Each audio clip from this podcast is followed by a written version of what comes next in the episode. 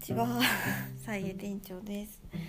今ちょっと録音してたら途中で電話がかかってきて、あの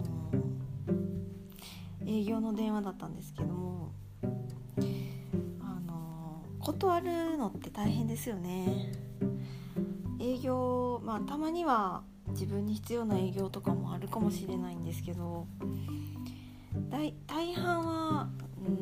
そんなに必要がないものが多くてもしくはなんかこうちょっと怪しげな営業の電話とかも多くて怪しげっていうのはちょっと変ですけど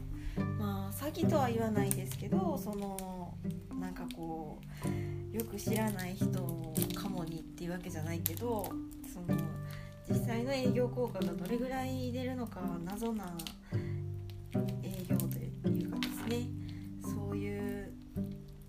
が多くてまあなんていうかね私の父親も商売をしていたので横で結構そういう営業の電話をあの受けてるのを聞いてたんですけど私の父親なんかはめちゃくちゃ怖かった怖い断り方をなんか していてなんか私はその営業さんがどんなことを喋っているのか聞いてないので父の方側からしか聞いてないので断り方の怒号みたいなのが なんかあの結構印象的でお父さん怖いなってずっと思ってました。でなんかそんな風に断りたくないなってその当時聞いてた時は思ってたんですけど、まあ、実際営業の電話っていうのを受けるようになってくるとどうしてもなんかあのまたこの電話かみたいなまたこの電話かみたいな感じでこ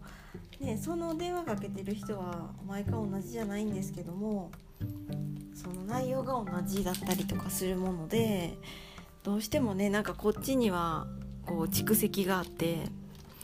あの何て言うんですかね作業を中断させられてしまったりとかその前も断ったのに、まあ、同じ人ではないにしても前も断ったのにもまた食い下がってくるのかみたいなとかでちょっとこうね感情があの感情の問題が大きいですね。こう苛立ちを覚えるというかなのであのなるべくこうねお互いに円満に電話を切りたいところではあるんですけれどもどうしても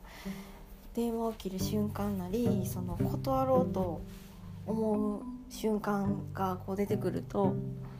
こう感情がこうねじゃなんかこう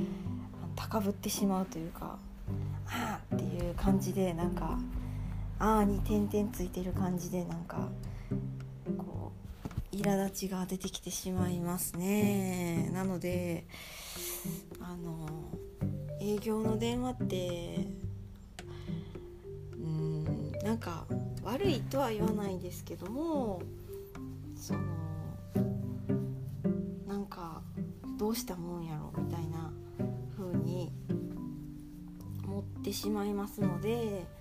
その営業の電話をされてる方とかはもしいたらそのマニュアルも大事ですけれどもあのここ仕事している人は仕事をしておりますのでねなんかそのあのそうやってちょっと気の弱い人をこう言い言いくるめるのが成功と思わずに何かお互いにプラスになっていくように働きかけていただきたいなと思ったりしています。まあこんなことを喋って喋ってなんか変な営業の電話がこいついけそうやなとか思われたら嫌なんでまあ営業の電話についてはこの辺にしときますけども、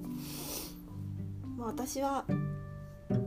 まあここだけの話そんなにきつく凝って切ったりはしませんがでも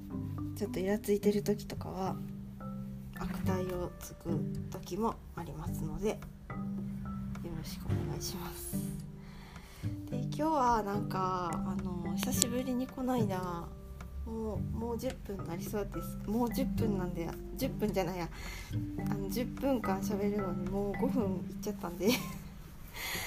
あのあれなんですけど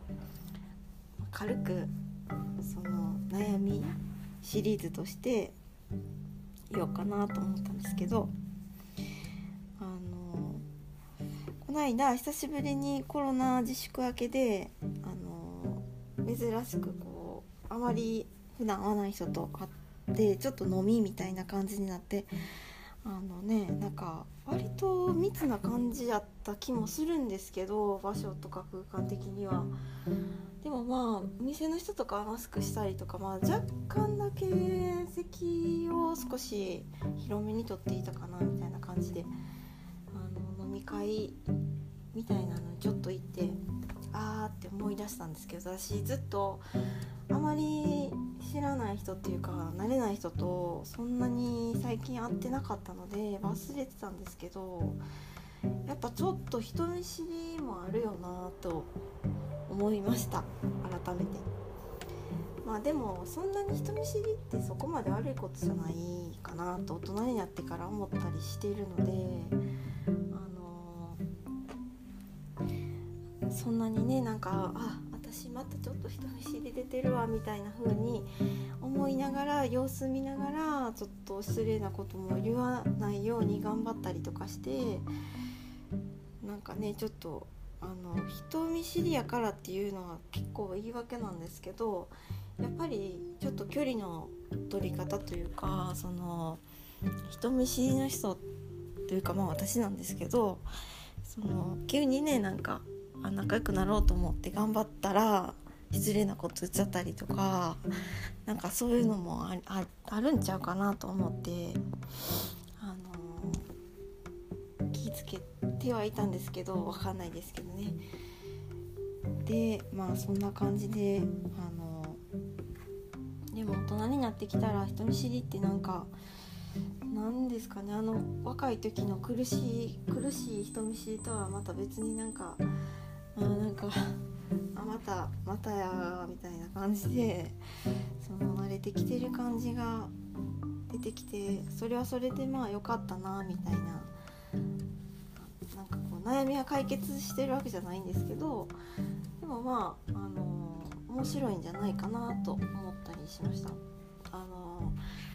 それでもどうしてもやっぱり人見知りが発動する人っていうのが結構人によって違うなっていうの近分かってきてあの全然最初から人見知りにならない人もいればあのもうすんごいなんかアレルギー症状のようにあの口が全く開けれないみたいな相手の人もたまに未だにいたりとかして。嫌いとかではないんですけどねなんかこう素直に言葉が出てこない状態になったりとかしてまああの多分その人の方がやっぱり何て言うかな自分が発言すべきことがもうその人にはないというかそのあまりにもねなんか知識があってとかなんかまあそういうマウンティングじゃないですけどそういうなんか位置関係とかを瞬時に察知してしまったりとかかどうかは分かんないですけどもねなんか空気を読んでみたいなとこもあるのかもしれないんですけどなんかそういう人見知りが発動する時はあります。でもそういう時、まあ、大人になってきてやっとなんかそういうのがこう自分に起こった時にちょっとだけこう深呼吸してなんでなんかなみたいなあの自分の状態を探るみたいなこととかできるようになってきたんでまあなんかね空気悪くしその場の空気悪くしてたら誰かに気使わせたりとかしてたらすごくなんかあの辛いんですけどでもまあ自分の中のこう反応としては慣れてきたんかなみたいな風に思ったりしている次第です。っていうことで、まあ、また人見知りの話もっとしていきたいなって。どんな話やねんって感じですけど人見知りやったんでねすごく、まあ、今もですけどその今言ったように。なんでもっともっとねどぎつい感じやったんでそのそんなこととかもちょっと昔話みたいな感じでしたいなと思いました。それでは今日もえっ、ー、と仕事の続き頑張ります。ではお聴きいただいてありがとうございました。さようなら。バイバーイ。